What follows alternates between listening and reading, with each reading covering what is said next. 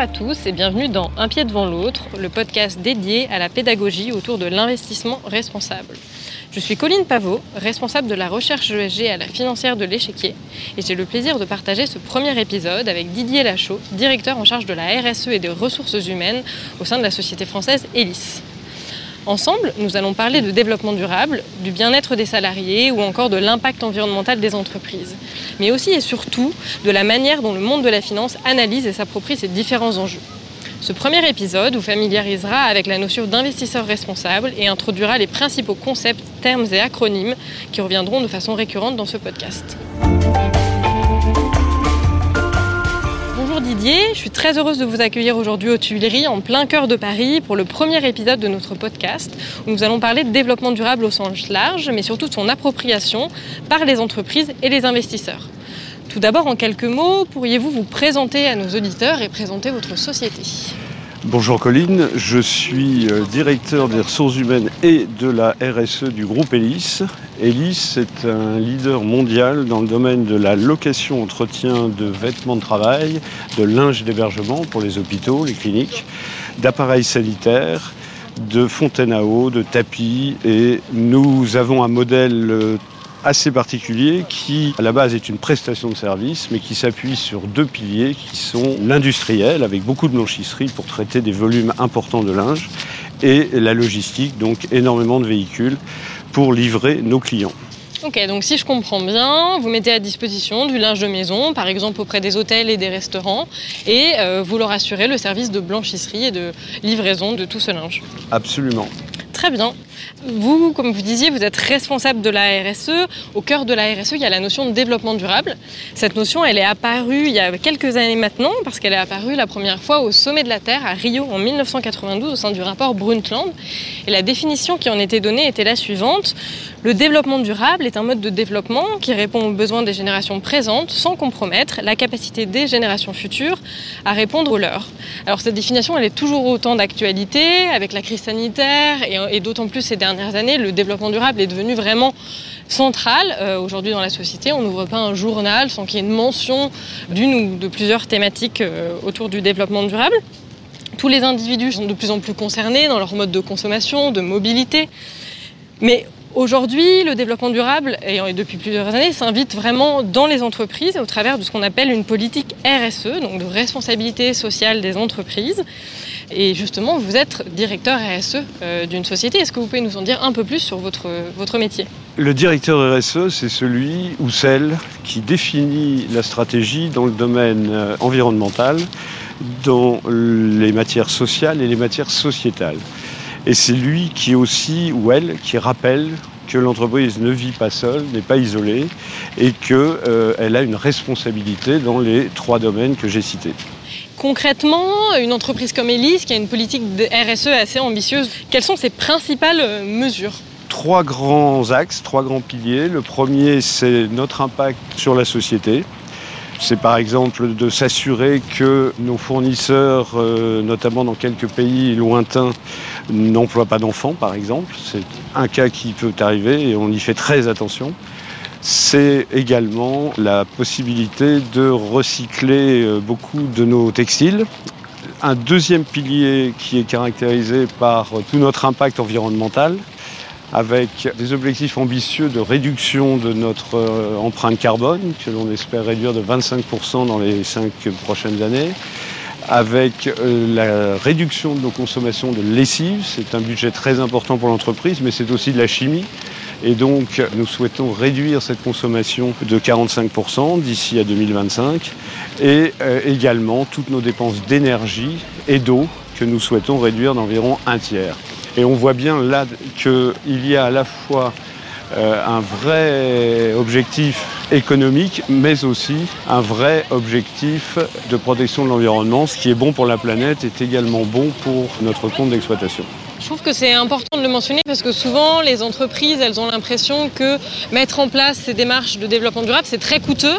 Alors qu'en fait, pas tellement, très rapidement, euh, si ces mesures sont pertinentes et qu'elles sont vraiment en lien avec l'activité de l'entreprise, eh ben, on peut se retrouver à gagner de l'argent en mettant en place ces mesures et en plus en ayant un impact euh, sur l'environnement. Et par exemple, euh, j'ai souvenir d'avoir ces chiffres en tête, c'est pas forcément évident pour tout le monde, mais Vu que vos processus de production sont très efficaces, aujourd'hui, est-ce que c'est plus rentable d'un point de vue euh, environnemental euh, pour un client de laver lui-même son linge ou de passer par vous et in fine de bénéficier de toute votre expertise? Alors ce n'est absolument pas rentable pour euh, un individuel de prendre en charge le lavage puisqu'il va consommer 5 fois plus d'eau que nous au kilo lavé. Donc la différence est, hyper significative. Ok. Concrètement, nous, en tant qu'analystes ESG, on analyse les politiques des entreprises sur trois critères. Le critère environnemental, le critère social et bien sûr la gouvernance des entreprises, et on y reviendra euh, à la fin de notre échange. Quelles sont les mesures sociales clés que vous avez pu mettre en place dans une entreprise comme Elis Peut-être sur la santé, la sécurité des collaborateurs, sur leur formation? Nous investissons beaucoup sur la formation et nous essayons de proposer des parcours de carrière. Nous avons eu des managers qui ont démarré chauffeurs euh, poids lourds. Alors ils ont mis un peu de temps, mais ils sont aujourd'hui dans des positions de management significatives. Nous avons également une institution interne dont on est très fier qui s'appelle les chevrons par référence à notre logo. C'est la récompense que l'on donne chaque année à un certain nombre d'agents de production, près de 500 euh, quand même aujourd'hui, qui bénéficient d'un voyage dans une capitale européenne qui mêle à la fois culture et loisirs. Et ils sont euh, en compétition interne gentille, mais compétition quand même, pour bénéficier de ce voyage chaque année. Donc c'est un vrai levier d'engagement des équipes et de motivation, j'imagine, euh, pour les aider à, se dépasser et à être toujours plus efficaces dans leur travail au quotidien. Absolument. D'un point de vue environnemental, vous avez commencé à mentionner quelques mesures de réduction euh, de vos consommations d'eau, de vos consommations de lessive. Je sais que vous avez aussi des chauffeurs, livreurs qui vont livrer linge de maison à vos différents clients. Ça implique quand même une certaine consommation de carburant. Est-ce que vous avez mis en place des mesures, par exemple, sur ce sujet? Oui, nous avons environ 7500 véhicules qui circulent dans le monde. Euh, nous avons mis en place des formations euh, éco-conduite de manière à effectivement maîtriser nos consommations de carburant qui sont énormes, vous l'imaginez, avec euh, beaucoup de camions et, 7500 véhicules. Nous sommes en train de tester un certain nombre de véhicules dits propres, électriques ou fonctionnant au gaz naturel. Pour l'instant, il y a de fortes limites liées à la technologie et notamment à l'autonomie. Néanmoins, on les teste et on espère qu'on pourra progressivement les développer au moins dans les grandes villes. Oui, et puis cette technologie devrait évoluer aussi dans, les prochaines années, euh, j'en suis convaincue. Et le, dernier sujet, et c'est un sujet qui nous tient particulièrement à cœur à la financière de l'échiquier, c'est la gouvernance, parce qu'on considère qu'une entreprise pour être responsable, il faut vraiment que le sujet du développement durable et de la RSE soit incarné en interne et que ça fasse vraiment partie de la culture d'entreprise et que le management se sente concerné par ces sujets. Est-ce que vous diriez que c'est le cas chez Alice, qu'aujourd'hui ça fait partie de la culture d'entreprise et c'est vraiment un sujet qui importe aux, aux managers C'est une prise de conscience qui est relativement récente, elle a quelques années.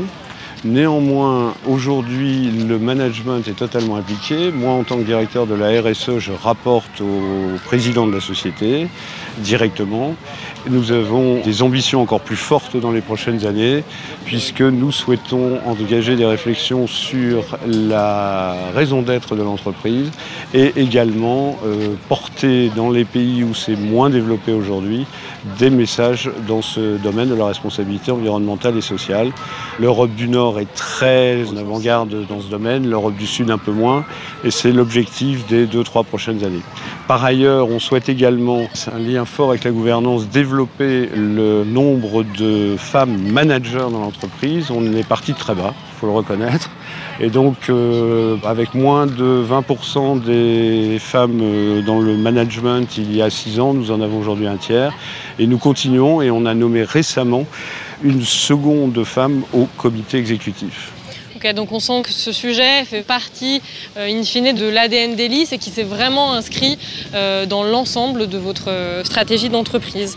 Et alors en fait, nous, en tant qu'analystes ESG, tous ces éléments que vous venez de me raconter sont vraiment importants parce que c'est là-dessus qu'on se base pour analyser la politique environnementale et sociale des entreprises et leur gouvernance.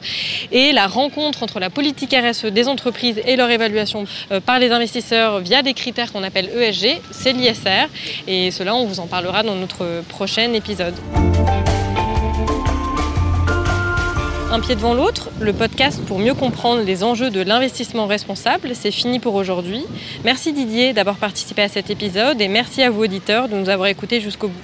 Si ce podcast vous a plu, n'hésitez pas à vous abonner, à en parler autour de vous et à nous laisser une note ou un commentaire sur votre plateforme d'écoute préférée. Vous pouvez également nous rejoindre sur les réseaux sociaux, La Financière de l'Échiquier, sur LinkedIn ou encore Twitter.